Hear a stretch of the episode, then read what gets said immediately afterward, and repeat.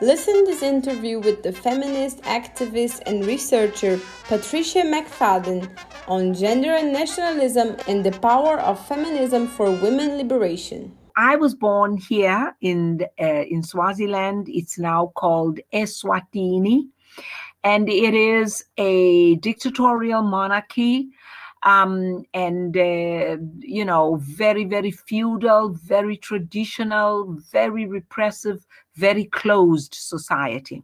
Uh, in my early teens i used to you know swaziland was a colony a british colony.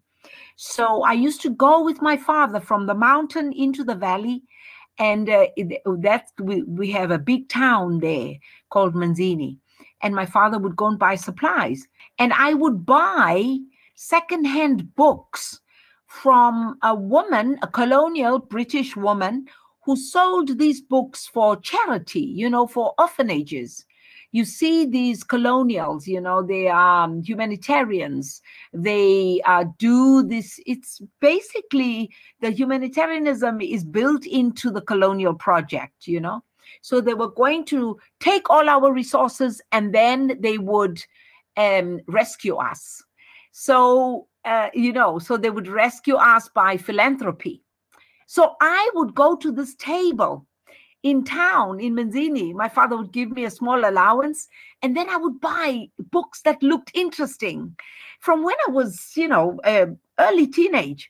And I bought Simone de Beauvoir. I bought the second sex.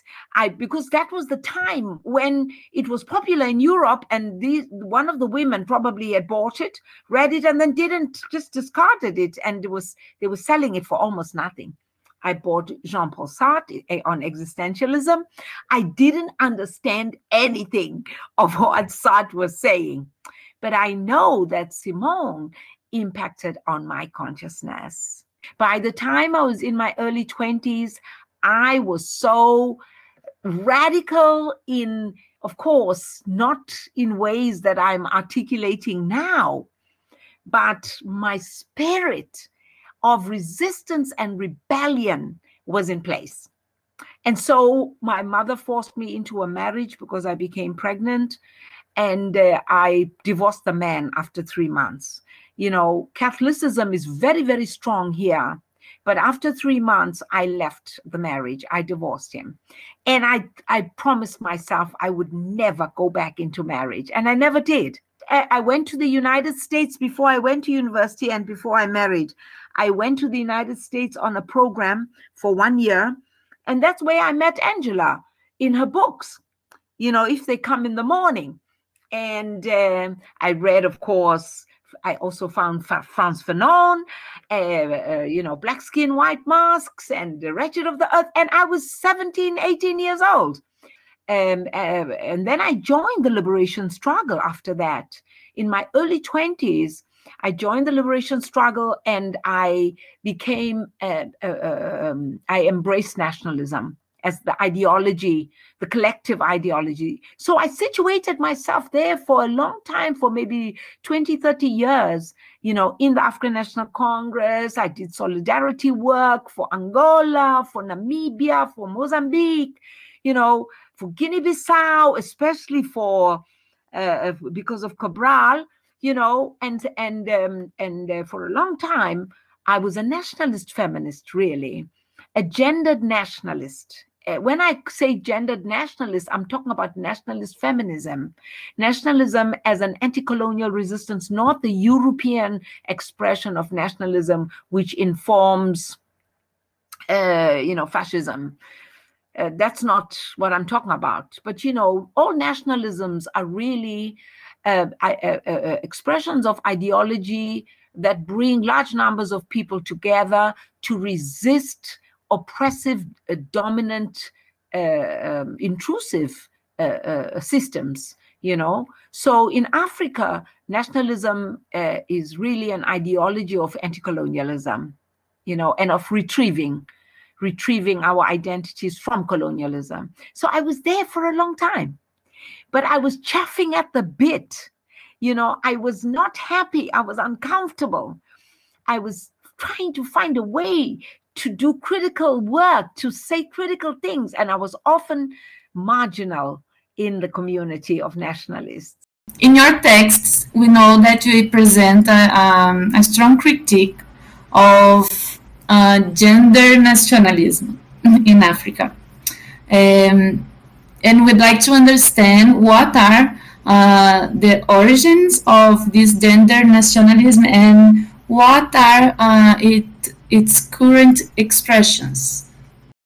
So it, uh, uh, there were two types of literature within the liberation movement of South Africa. There was uh, the radical left literature that was linked with the Communist Party and the, the trade unions, and uh, I was situated in the in the uh, trade union movement, which is an ally of the Afri- African National Congress. The African National Congress was the broad umbrella, and in that there were there were the trade unions, there were the youth movements, there were the women's uh, branches, and and there were the communists. You know, of course, I I did my masters in Tanzania, and in Tanzania they had all the literature from Progress Publishers. I was, I couldn't sleep. I just read voraciously, voraciously. I mean, it was like the most, uh, the most nurturing moment of my life. I could go to the bookstore and buy Lenin and Marx and Das Kapital. I had not read Capital because here it was illegal in Swaziland and in South Africa. It's only much later that I begin to read the work of Black women. Um, and also, of course, I, I met Angela. She was like the only Black uh, feminist scholar that I, I read in my late teens and early 20s. But later on, of course, I then found the work of other uh, black radical women, bell hooks, etc. You know that I, I that uh, broadened my feminism beyond the feminism of European women. But I still embrace all feminisms that are radical. Uh, and part of that embrace is because I began to feel uncomfortable with nationalism restricting me to the the struggle of the black man. I just felt like why should i be there you know to make the black man feel better? Um, because that's basically what nationalism is about. It's about the black man retrieving his status as a dominator on the continent and in the lives of black women. So that anti-colonialism fundamentally to me is really the struggle of black men to rid themselves of white men so that they can dominate us. They even use the language of our women as though we are their property, which of course most of us are, because in families, females belong to the males. They belong to their sons, they belong to their uncles, they belong to their grandfathers, you know, um, and on this continent, the the persistence of feudalism is so devastating for us as black women. Because i was not married i did not have to negotiate heteronormativity and feudalism feudal heteronormativity. I didn't have to negotiate it. So often i was treated like a freak. I was treated by black women um, as other because I critiqued marriage. And I used my subjective experience of marriage as a brutal, brutal, brutal experience. And when I looked around me, I could see that all the women I know were deeply unhappy and were terrorized by these men. And everybody was saying that this is marriage, this, this is love. So as my consciousness grew, and I was active in the women's movement, I also was very, very deeply influenced by Audre Lorde and by Black lesbian feminism. And uh, I um, I insisted in the women's movement that we we we have to learn from lesbians and particularly from black feminists, black lesbian feminists. There's a lot of homophobia everywhere in the world, you know, and in the women's movement, the, this challenge uh, became um, uh, unsustainable. Um, and of course, I also was questioning the role of the UN, and I was also questioning um, the, the, the, the, the, the, the, um, the ways in which nationalism was shaping and defining uh, feminism. It, well, I, I, I called myself an African feminist then. I don't call myself an African feminist anymore. I call myself a, a, a black woman uh, and a feminist who lives in Africa. I don't want to associate my feminism with nationalism. When we, you talk about um, the state and the UN and the women's movement, I was uh, connecting it with the current situation of um, how not only the UN but UN together with transnational corporations is more and more using this I don't know if it, we can call mainstreaming gender for the transnational corporations, but this is something that we are seeing a lot uh, how um, not only state and UN, but more and more uh, transnational corporations are pushing um, their machine of explo- exploitation all over the world uh, with um, uh, women empowerment discourse.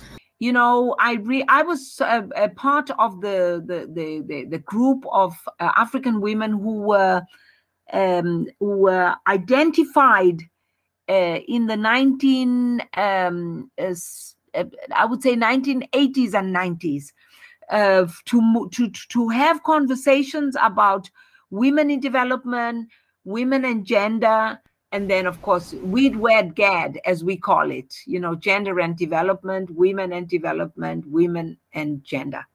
So um uh, uh, i was one of those. I was and it, this particular strategy was um was led by the scandinavians and it's very interesting that most of us we didn't realize the scandinavians they operate very quietly in in the capitalist corporate uh, universe. They're very quiet. They look. They have a smiling face. They even talk about capitalism with a smiling face. They always present themselves as uh, benign. But we we know that, for example, if you look at the Scandinavians, they were behind the slaving industry uh, for for for two three hundred years because they were the ones who built the ships that were moving the Africans to the so called New World. And the Scandinavians quietly invested uh, and created corporations that have quietly uh, plundered Africa. But most people don't actually know that they have been part of the plunder, you know? So they have this way of, colon- of being colonial. They, they, uh, they, uh, they practice coloniality in various uh, uh, uh, uh, subtle ways with subterfuge, you know, under the radar. And um, with gender, they were the ones who led this project. And this project of uh, appropriating gender and watering down, take out all the politics and the, the fire out of the notion. You know, at a particular point, Feminists always create new language because the language or the normative language is inadequate to say what we want to say and to do what we want to do with language to communicate to articulate to express our passions so if you look at the, the origins of the notion of gender it comes out of uh, the, the struggles of european women to find words to speak to uh, our experience of hierarchy, of exploitation, of subordination, etc. So this word uh, was very powerful and had to be captured. What is it that we mean? What is this tool that we are crafting?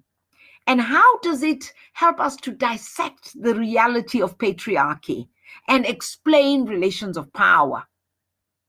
And that was really the cutting edge of gender as it emerged out of feminist struggles.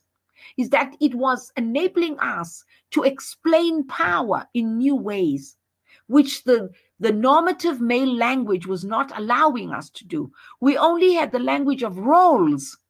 You see, we were talking about women's roles and men's roles. We we're talking about sex, but we didn't have a term that articulated power relations.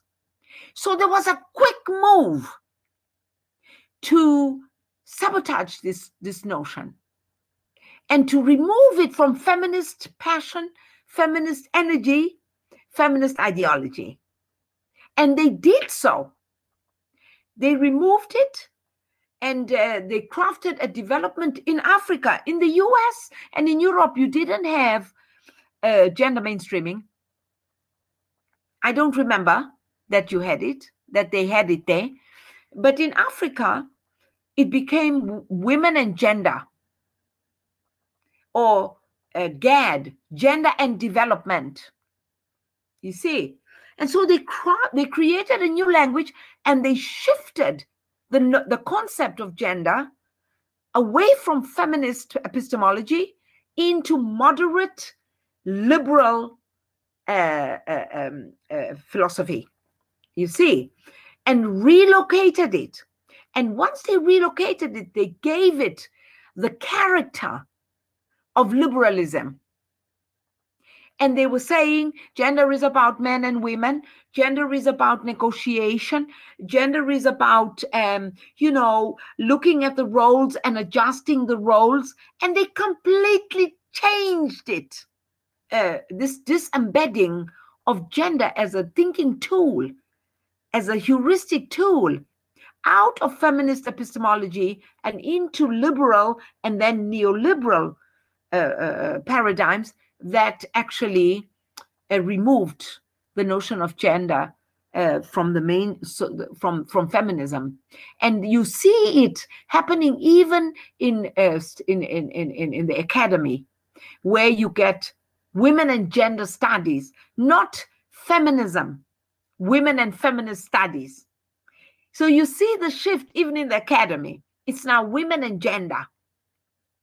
And it's linked with the reactionary conservatism that is then uh, imbued, is given to this concept. And so now I, I personally don't even speak about gender anymore. When I speak about gender, I speak about it as a thinking tool. The way that feminists had initially articulated it and then I position it within feminist uh, uh, epistemology, and then it becomes a radical thinking tool. You know, they did this with class also. Mm. If you look at the history of class as a concept coming out of Marxist uh, uh, uh epistemologies, the Europeans uh, and the and the Americans they removed, they disembedded class from Marxism and from left uh, uh, discourses, and they redefined it. Someone like C. Wright Mills, for example, is a very famous uh, American sociologist, you know, and his whole, his entire career was about sabotaging class, the meaning of the term class, you see, and Americanizing it and depoliticizing it. And this is what the, the right wing does. Now they're even taking the term uh, ecology. They're now talking about the ecology of business, you know, that entrepreneurship is an ecosystem. Uh, do you see this this this movement of depoliticizing uh, the terms uh, also with race? Yes, yes. You know, we have a perfect example here in South Africa. In South Africa, for example, we know for 400 years that race was used, you know, as a deliberate uh, uh, um, mechanism of violence, of exclusion, um, of othering. And then at the moment of 1994, the nationalists negotiated a settlement with the racists, you know, and suddenly race lost its historical characteristics as the means by which Black people were excluded, were vilified, were demonized, were enslaved, were terrorized, were othered. And suddenly race became about everybody. And you see, if you example say, for example, that this is a black space and uh, it's only for black people, they call you a racist. Suddenly you become a racist because you're excluding us. So they have uh, deconstructed the notion and the history. They have removed the history of, of racism. The history of exploitation has been completely removed in South Africa. And whites who continue to benefit from racism as institutionalized privilege through whiteness, they claim with arrogance, they claim that Black people who critique them are racist. To the extent that they now call us Black Africans because whites are the default in Africa. And we are Black Africans we are identified by our color. They don't call themselves white Africans, but they call us black Africans. I mean, it's so astounding the ways in which neoliberalism depoliticizes and erases our histories of resistance and disowns us from the legacies that we should be protecting and mobilizing to continue the struggle. We would like to hear from you about the participation of women in the uh, anti colonial struggles in Africa. And if we can consider that the recovery of the of these histories, this experience, uh, as a recovery of feminism, of the feminist part of African women. We are speaking about the retrieval of women's uh, uh, resistance legacies. Um, and uh, part of contemporarity is also to retrieve um, the journeys that we've traveled as as African women, wherever we are, you know. Um, and uh, it's it, this this conversation has been happening now and then uh, in this region uh, I participated in a in a conversation with a group of women at the Nelson Mandela University, where we spoke about the the retrieval, the recovery of um, of memory uh, coming out of resistance struggles, um, and it's a lovely, lovely um, it's in the women's women uh, women and gender department. I think it's called women and gender department at nelson Uni- uh, nelson mandela university. So if you go there you should be able to find it.